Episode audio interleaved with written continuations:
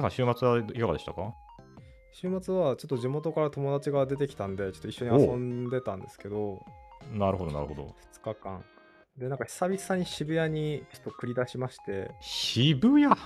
はい。あの甲斐さんが、あ どういうこと？できるだけ人混みを避けたがるあの甲斐さんが、ああ、まあそうそうそうそう。渋谷に。その人が、まあ尾崎豊好きなんですよね。おお、いいですね。尾崎豊のはい記念碑かなんかがあるらしくて、渋谷に。へえそうそう。で、そこ行ったりとか、ちょっとご飯食べたりとか、ー。でなんか去年、一昨年ぐらいなのかな、なんか渋谷に1個ビルができて、で、なんか屋上にスケボーパークとか。ボルダリングとかスタバとかがあるとかあって、そそこら辺とかプラプラしたり、服買ったりとかっていう、なんか、のんきな感じで過ごしてましたね。週末のはんきですね。いいですね。たちは何してたんですか、週末は？まあ、僕はもう週末といえば仕事ですよ。あ、お仕事されてたんですね。はい、週末といえば仕事。週7勤務。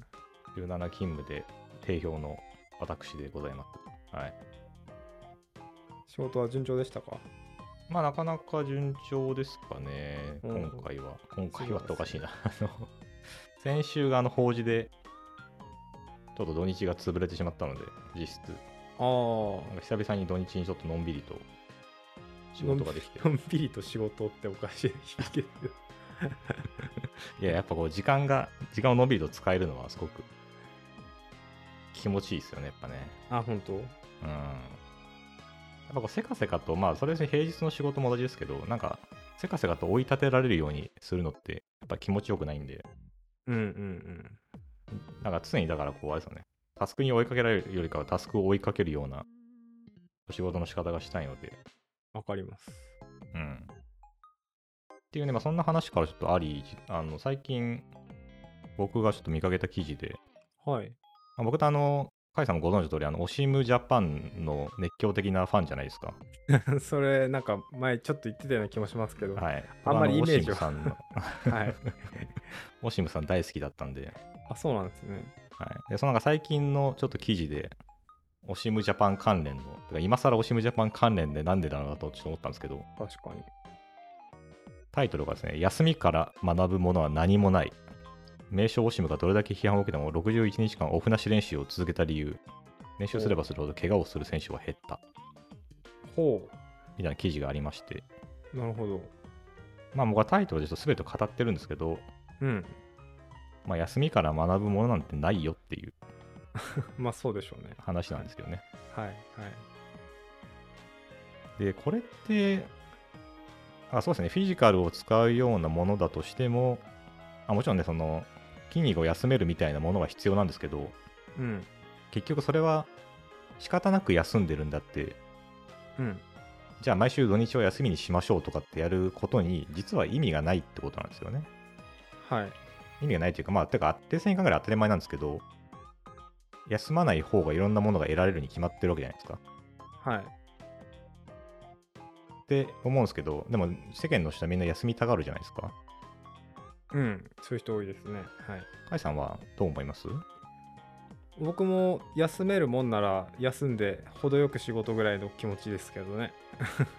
その場合のなんかその休むっていうのは、休息というよりかは、何か別のことをやりたいみたいな、なんかニュアンスなんですよね、おそらく。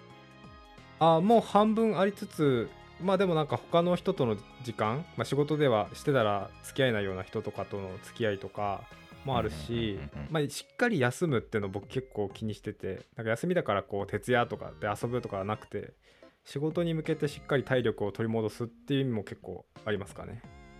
なるほど。はい。じゃあ、だいぶ休息寄りですね、しっかりと。結構休息寄りですね。うん。結構無理してるんで 仕事社会人やるの それは、あの、ぜひ、ちょっと休息なさってくださいという話でしかないんですけど。はいはいおしぶさんが言ってるのはちょっと違いそうですねでもねそういうのとはいや、イメージとしては合ってると思いますよ。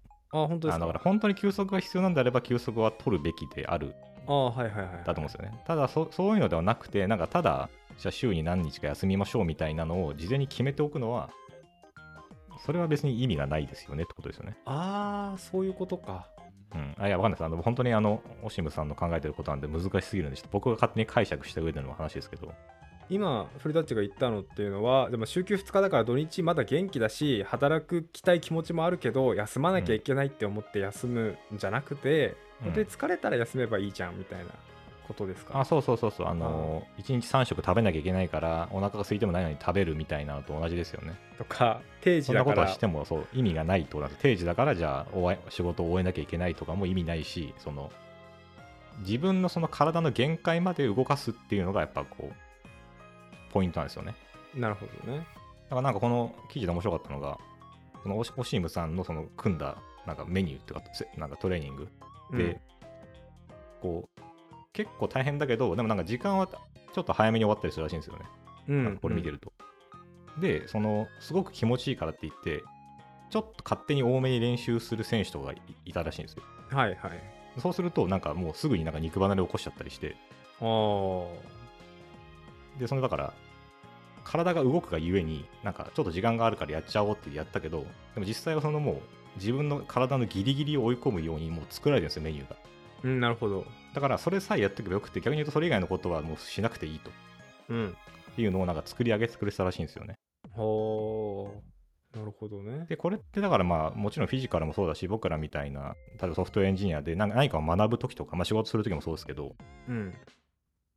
なんか結構大事な話だよなと、ちょっと改めてこういうの見ながら思って、まあ、食事の話とかはね、僕よく気にして、なんかお腹空いてないないんだったら食べないとかってやったりしますけど、うんなんか仕事とかもじゃあそうだし、なんか勉強するにしても、本当に自分のギリギリまでできてるのかって考えると、うんまあ間違いなくできてないんですよね。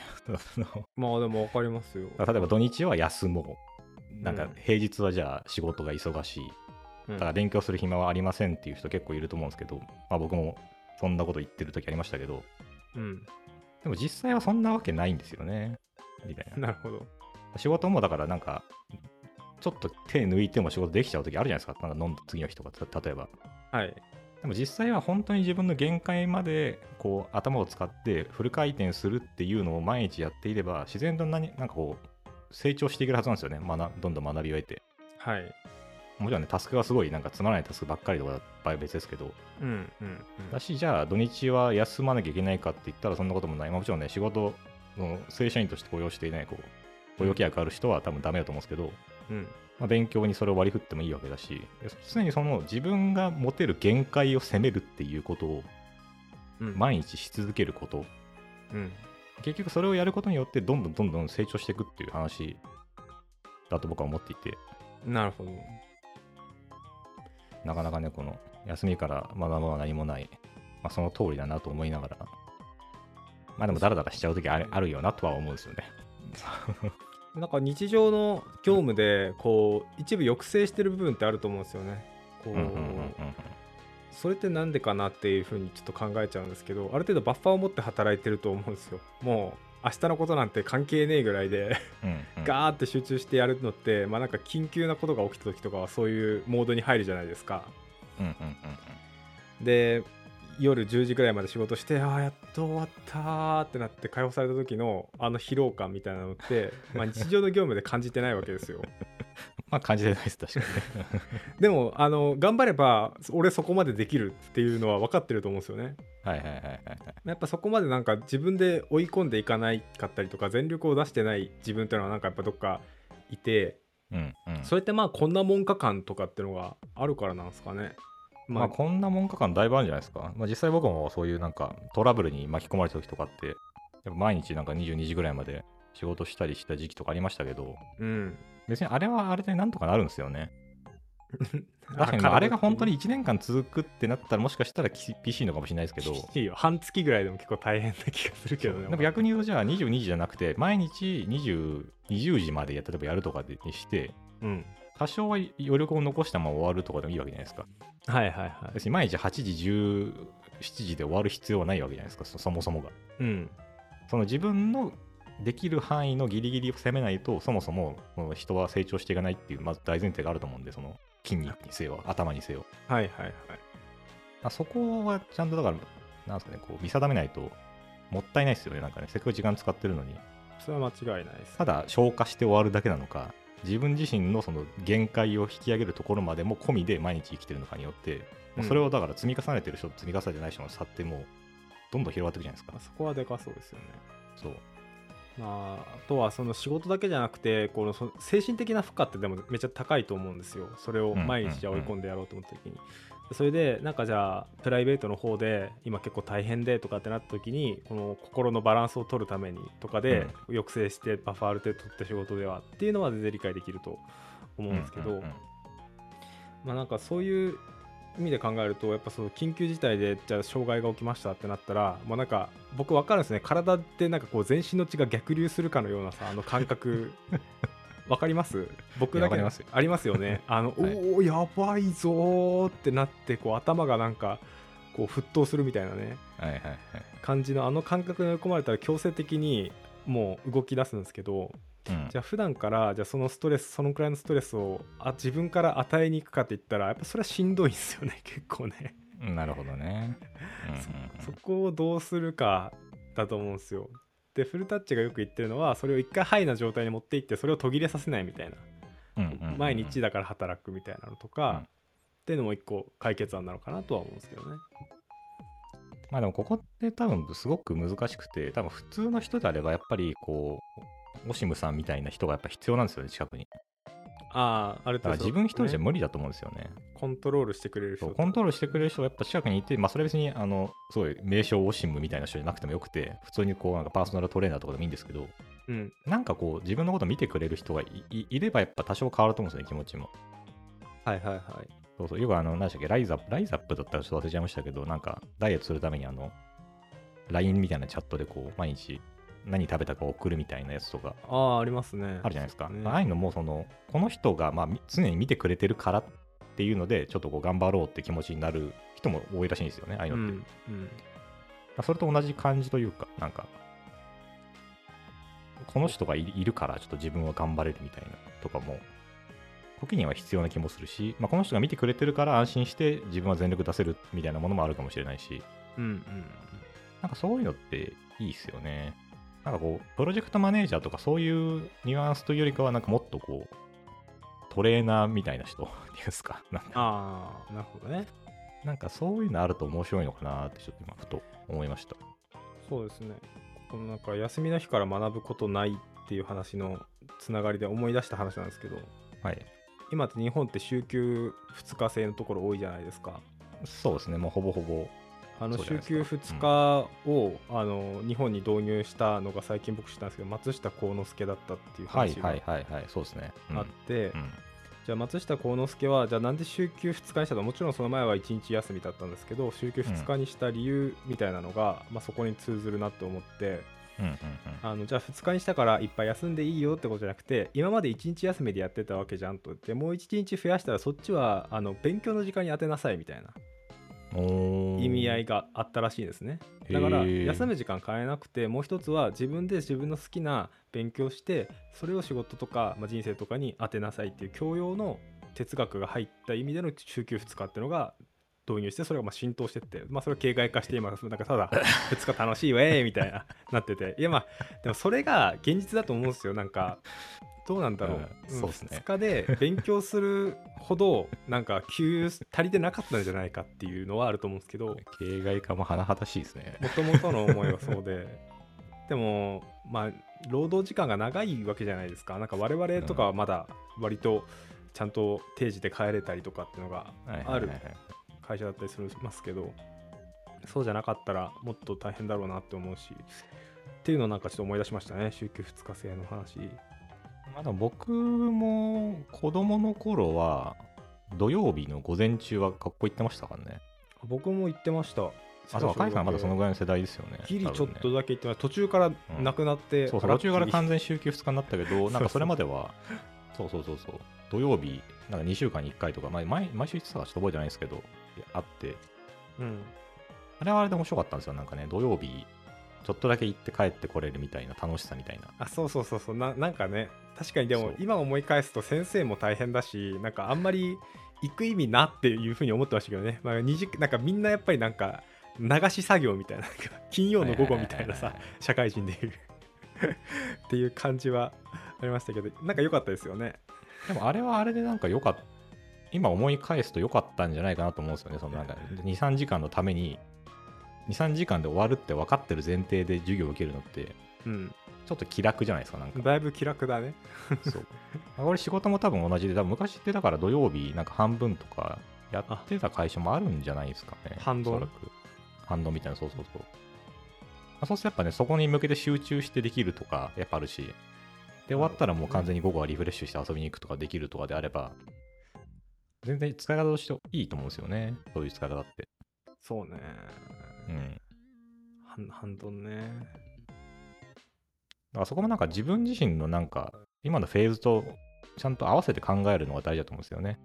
うんうん。とにかくたくさん働いていろんなこと学んだ方がいいと思ってる人は、なんかまあ全然全然気にせず日曜日だけ休んで、あとはフルで働いてもいいし、うん。なんかそれよりかはもっとバランス取りたいって人は、じゃあ水曜日と土曜日半分にしてとかで、なんかいろいろ変えられたりしたらいいんでしょうね、そういうのって。そうね自分の限界をちゃんと見るというか。まあ、とは確かに、甲斐さんがさっき言ったみたいなね、プライベートと仕事でじゃあどうやってバランス取るかみたいな話は、またこれがなかなか大変なんですよね。うんそうねそれは見てくれる人いないじゃないですか、パーソナルトレーナーとはいえ。そのうん仕事がどのくらい大変で、プライベートがどのくらい大変なんですかみたいなとこまで、うんそれ分かるの本人だけっていうか、まあ、本人も多分分かんないじゃないですか。で、大体潰れちゃうと思うんですけど、どっかで。そうねまあ、プライベートはね、心の問題が大半なことが多いんで、なおさら難しいんですけどね、確かに。やっぱこの土曜のあの半ドンのさ、まあ、うん小学生だから半ドンっていうのか分かんないけど、そんなんて言ってなかったと思うんですけど。土曜のあの半ドンの時のやっぱりこなしてる感ってやっぱあったじゃん？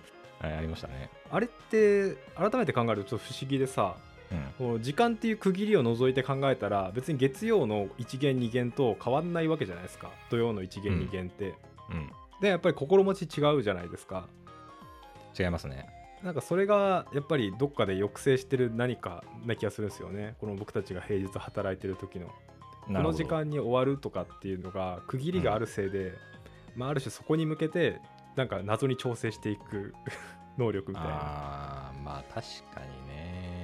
そうっすね。だからあ最近でこそないですけど、昔僕が行ってた会社とかだと、なんかそこそこもう残業がちょっと状態化してるような現場とかだと、うんなんかもう残業する前提で組むんですよね、一日のスケジュールを。ああ なるほどだからどうせ17時には帰らなくて19時になるから、もう朝8時に行ったとしても、19時まで働く前提のパワー配分で動くんですよ。そうですよね。多分ね。だからそうすると結局意味ないんですよね。その 残業してる意味がもうもはや何もなくて。そうね。そう。まあでもなんかそうね。むずなんかあれですよね。マラソンで言ったらもう最初から全速力でバーって言ってるやついたじゃないですか。高校とか中学でね。あいつアホだ言いなとかって言ってたけど、でもなんか今の僕たちってこう余裕持っていったらゴールした時にまだあと1 0キロぐらい走れるぐらいのなんか体力が残ってるみたいなのが多分問題なんですよね。あ、そうそうそうそうそう。そう。そうですね。普通に行っちゃったら。っうん。ていう難しさなんだな。いや、だいぶ難しいですよね。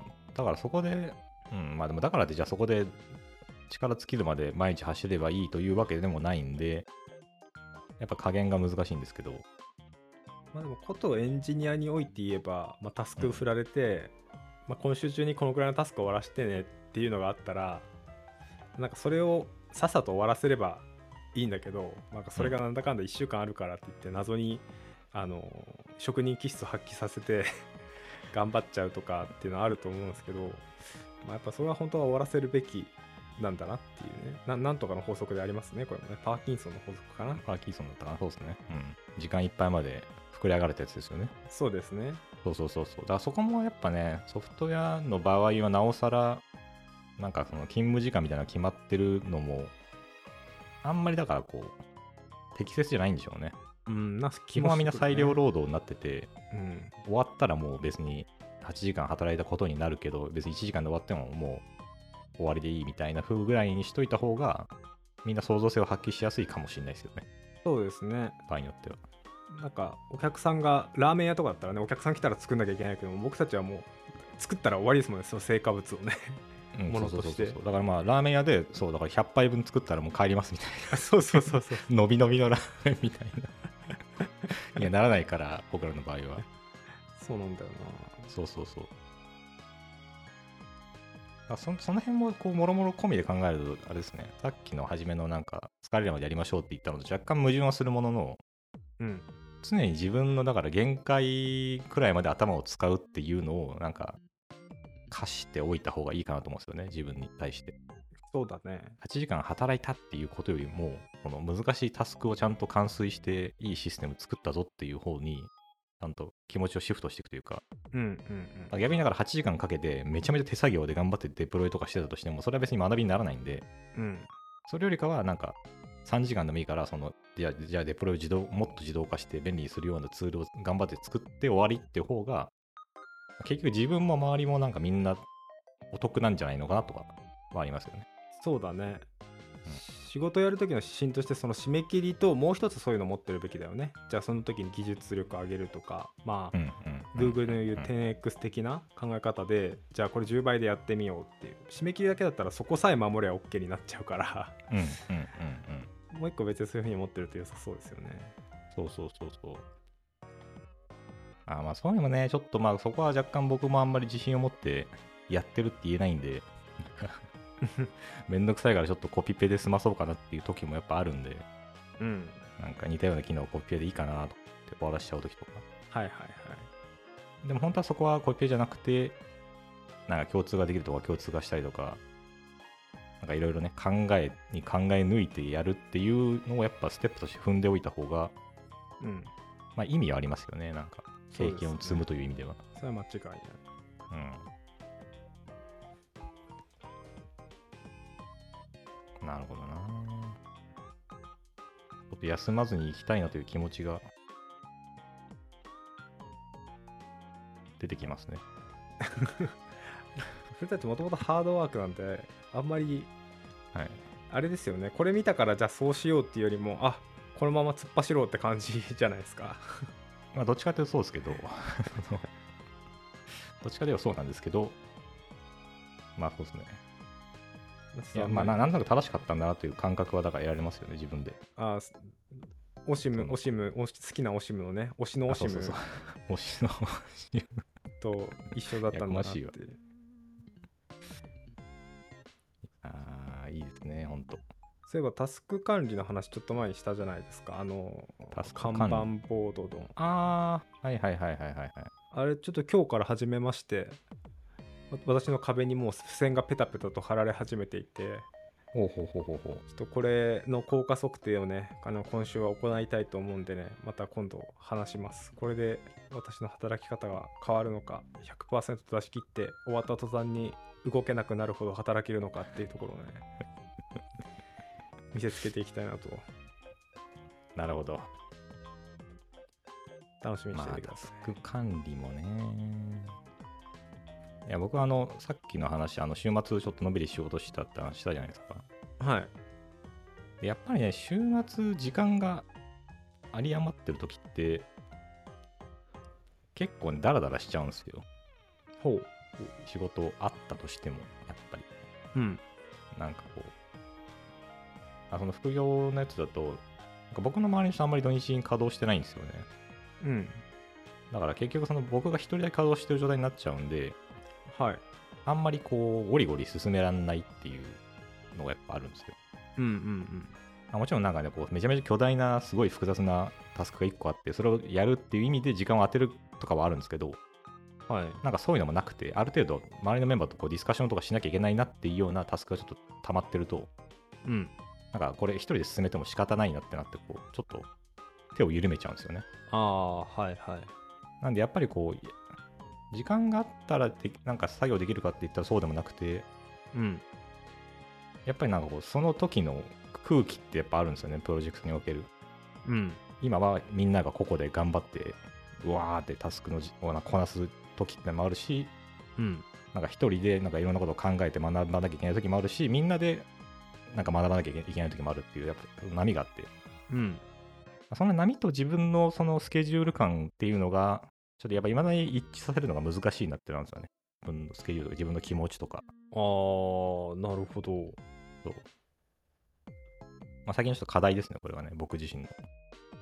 その常に走り続けたいけど、なんか走り続けるような土壌があまりない時があるみたいな。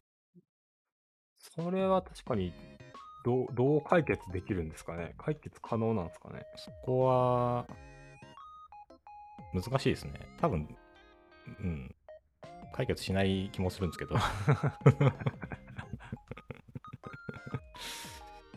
そうなんですよね。これなんか、なかなかこれが大変で、なんか、じゃあ、すごく厳しくスケジュール管理してくれる人がいればいいかというと、そういうわけでもないんで、うんやっぱ自分の中で自分をある程度律しながら、適切な目標を自分で立て続けるみたいなものがだんだんと求められてくるんですよね。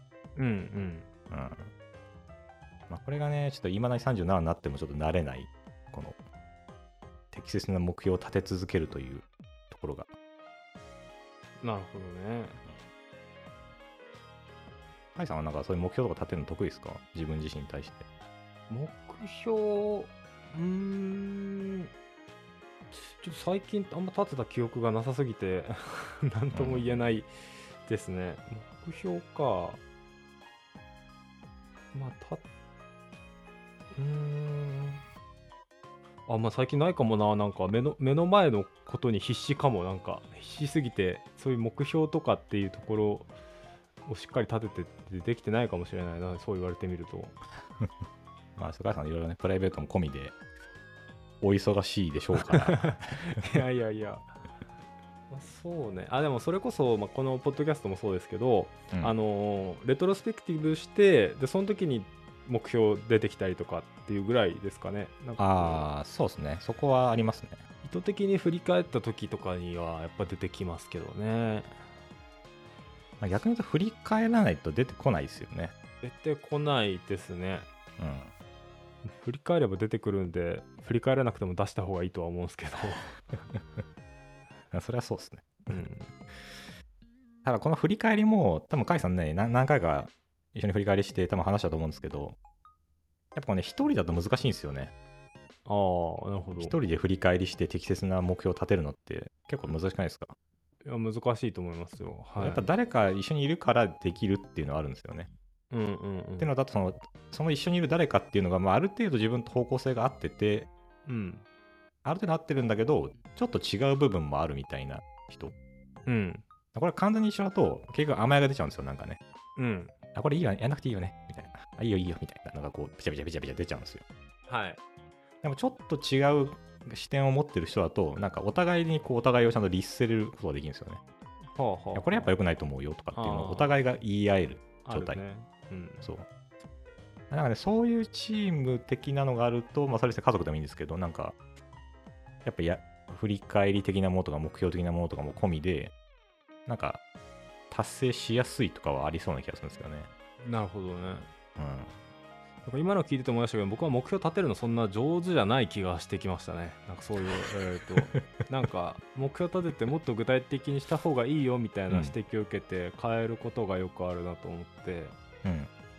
でもなんかちょっと目標に対する感じ方なんですけど達成可能でそれを達成できるっていう目標を作ってこのた実際に目標立てたやつを実際達成していくっていうのが大事な人もいればうんうんうん。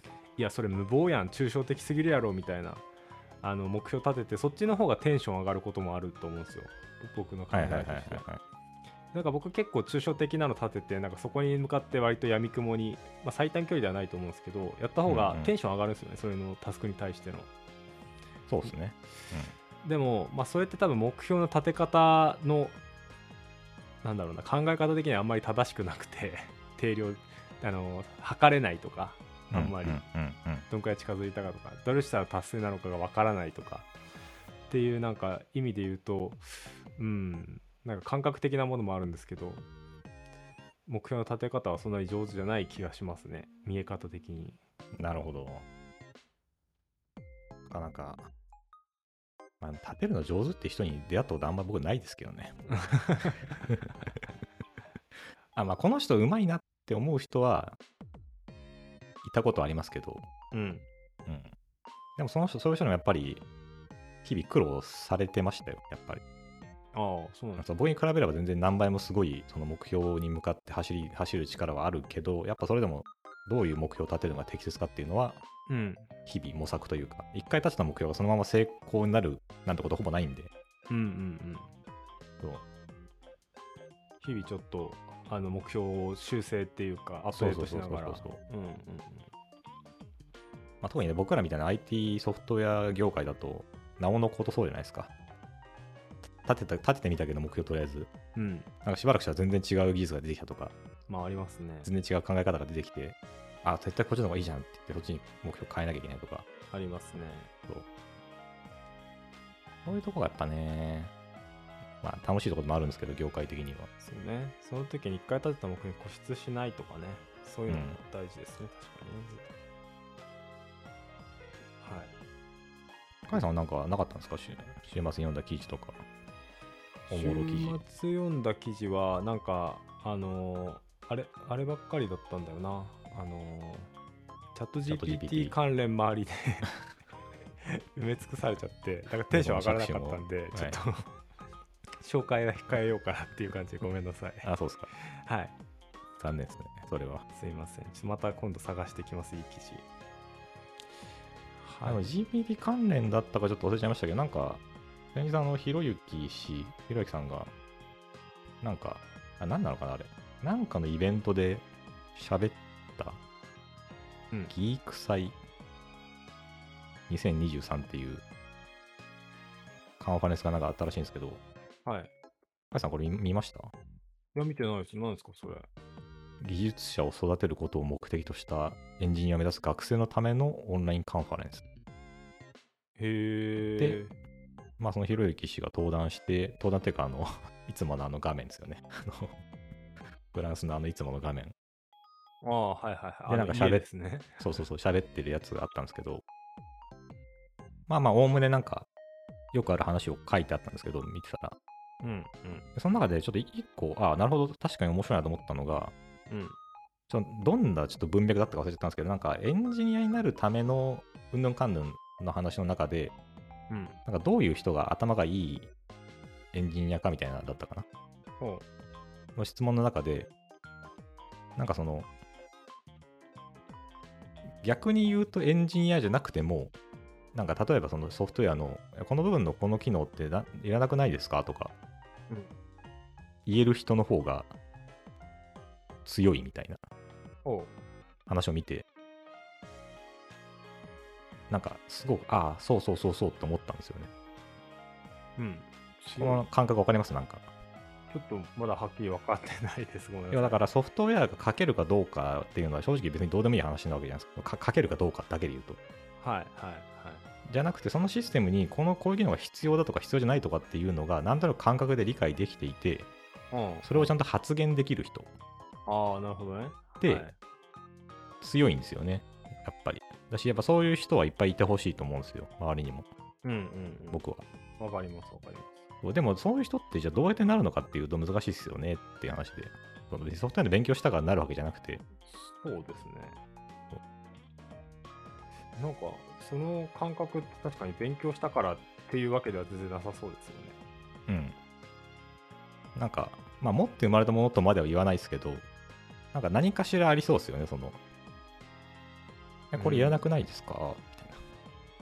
逆にこれいりますよねっていうのが気づけてそれをしかも言えるっていう、まあ、忖度しない力みたいな。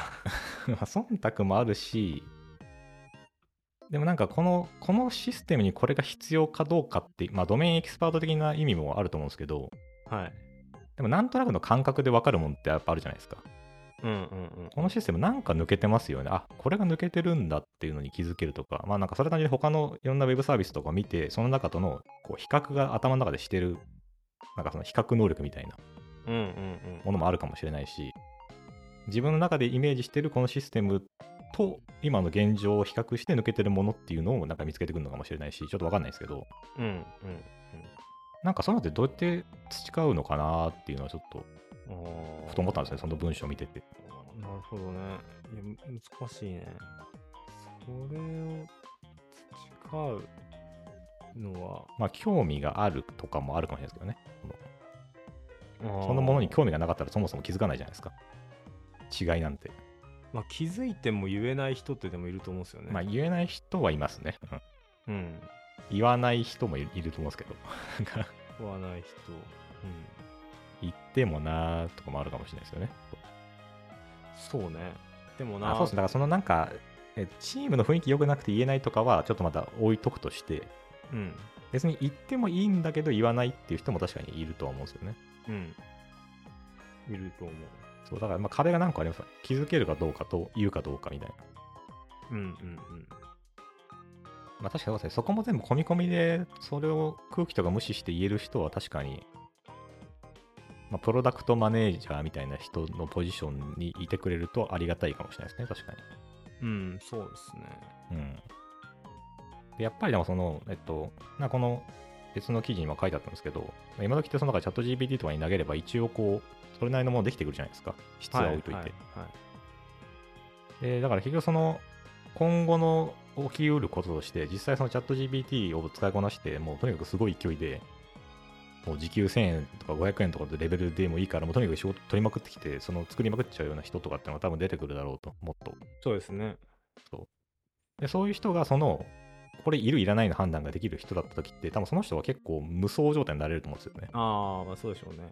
確かにね。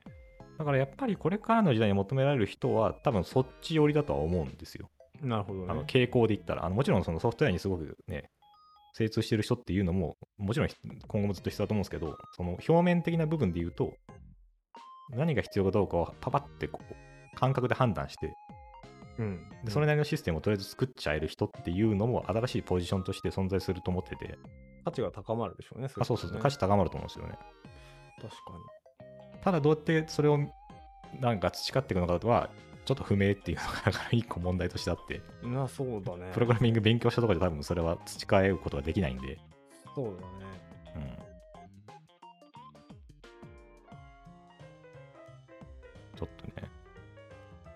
欲しいんですよね。そういう能力を。あ、まだないんですか？そういう。僕はまあ、多少はありますけど、もうちょっと欲しいですね。自信を持って。うんもうちょっと自信を持っていろいろバシバシできるような、言えるような、力が欲しいんだと思いますね。うん。まあ、カイさんはでも得意ですか？なんか割と決めでいっちゃう気がしますけど、なんかそこに対するクオリティとかうんは謎ですね。まあ、クオリティは一旦いいんじゃないですか、置いといても。あ、だったらまあ、ね、これ言え言えるは言える気がしますね。決め、まあもちろんクオリティが伴ってればもう最高ですけど、そうですね。うん、そうか。まずはやっぱ言言うことですよね、そだねそうこは。あの、それで言うと僕はそうですね、僕も言うこと自体はできますね。クオリティは置いといて。だからやっぱり今後に求められてくるのってその部分なんじゃないですかね、そういう意味で言うと。人として、こうですって言える人みたいな、ちょっとなんかすごいうん、曖昧ななんかスキルですけど。そうですね。うん。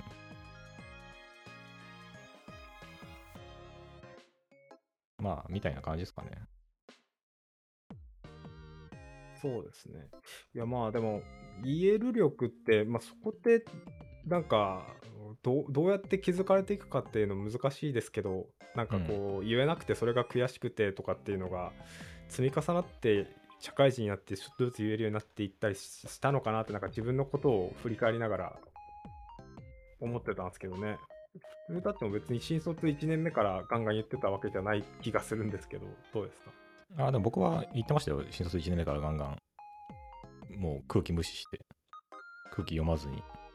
いおすごいっすね。それはなんか言える土壌があったんですか？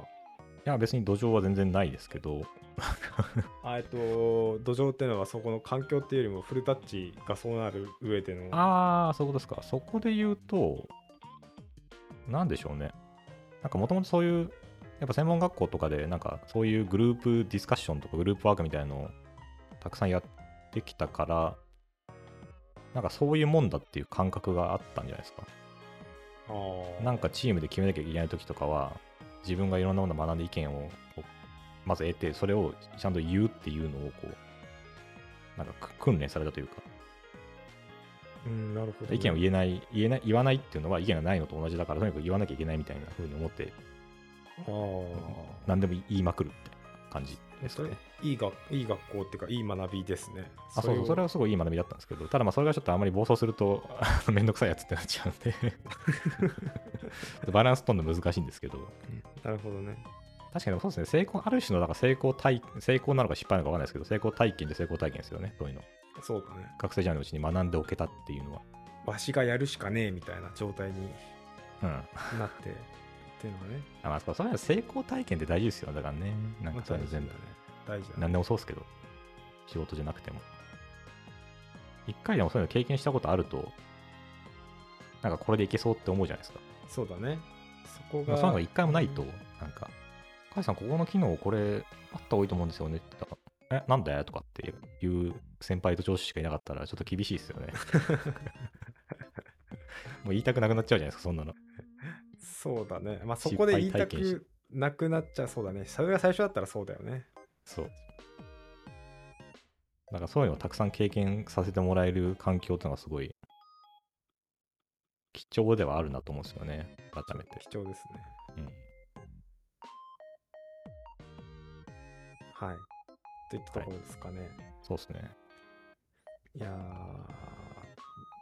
結局でもどうやったら全力で毎日全力投球で働けるんですかね。あそこに戻ります？えーっと。まあやっぱり目標をたしっかり立てることじゃないですか、とにかく、ポイントは。あうん、なんかその適切な目標ってすごく難しいんですよね。多分人生をかけてなんか学んでいかなきゃいけないポイントだと思うんですけど、うん。あ、そのなんとなくの目標を立てちゃうと結局うまくいかないんですよね。英語を、なんとなく英語できるようになりたいとか、うん。ちょっと健康になりたいとかっていうのは目標じゃないんですよ。うん。目標っぽく見えるけど。はい。本当の目標ってすごくこう手ざ手触り感があるんですよね。手触り感。なんかこう、本当にできそうだし、できた時の状態をありありとイメージできて、かつその今の自分とそこのギャップがきにもやもやするようなものが多分本当の目標なんですよ。リアルな。うんうんそういうのをちゃんと探し当てるっていうのも多分これもだから練習していくしかないと思うんですよね。あ。なんとなく毎年年明けのね、ね年始になったらじゃあ今年こそ英会話を勉強するぞみたいな目標立てて、ああ、できなかったなっていうのを毎年やってても意味なくて、うん。もっとリアルな目標。うん。例えばじゃあ4月に、じゃあゴゴールデンウィークにちょっとアメリカに行くから、それまでにじゃあなんか50パターンぐらいの挨拶を覚えようとか、うん。でも行くって決めたら実際行くわけですよ、だからそこで。はいはいはい。だからで、行動に起こすとなんかその次のもの見えてくるじゃないですか。うん。で、またその次になんかでかい行動を起こしてっていうのをだからこう重ねていくとか、うん。例えば、まあエンジニアだったら新しい技術を学ぶっていうのも単純に学ぶだけだと多分意味ないんで、うん。学んだものをじゃあ現場に生かすとこまでもセットにしちゃうっていう。はいはいはい。そそうなると多分こうピリッとなるんですよね。だから自分で単純に趣味としてなんかじゃあ滑るって勉強しますってやっても多分意味なくて、うん。じゃなくてこの新しいプロジェクト始まるからこの部分のちょっとマイクロサービスっぽくなってるところはじゃあ滑るだで作っちゃおうってもう決めて、うん。それで作るんでちょっとそこに向けてちょっとみんなでなんかやりましょうとかやると動けるじゃないですか、ぐっと。そうですねだ。からそのこれがその手触り感のある目標ですよだからね。うんうん。もう目の前にあってやるしかないし、やった後のイメージも何でも湧いてて楽しそうとか。うんうん。そういうのをなんかうまく使う。自分だけだと無無理な場合は、周りのその同僚とか友人とかも巻き込んで立てていくっうんていうところとか、なんかそういうところだと思うんですよ。なるほどね。うん。ってそういったところも。言いながらできてない僕が言ってもあんま説得力ないんですけど、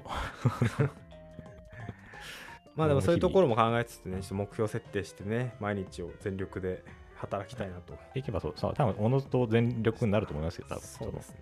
楽しそうな未来が見えるときってやっぱ走れるじゃないですか、人って。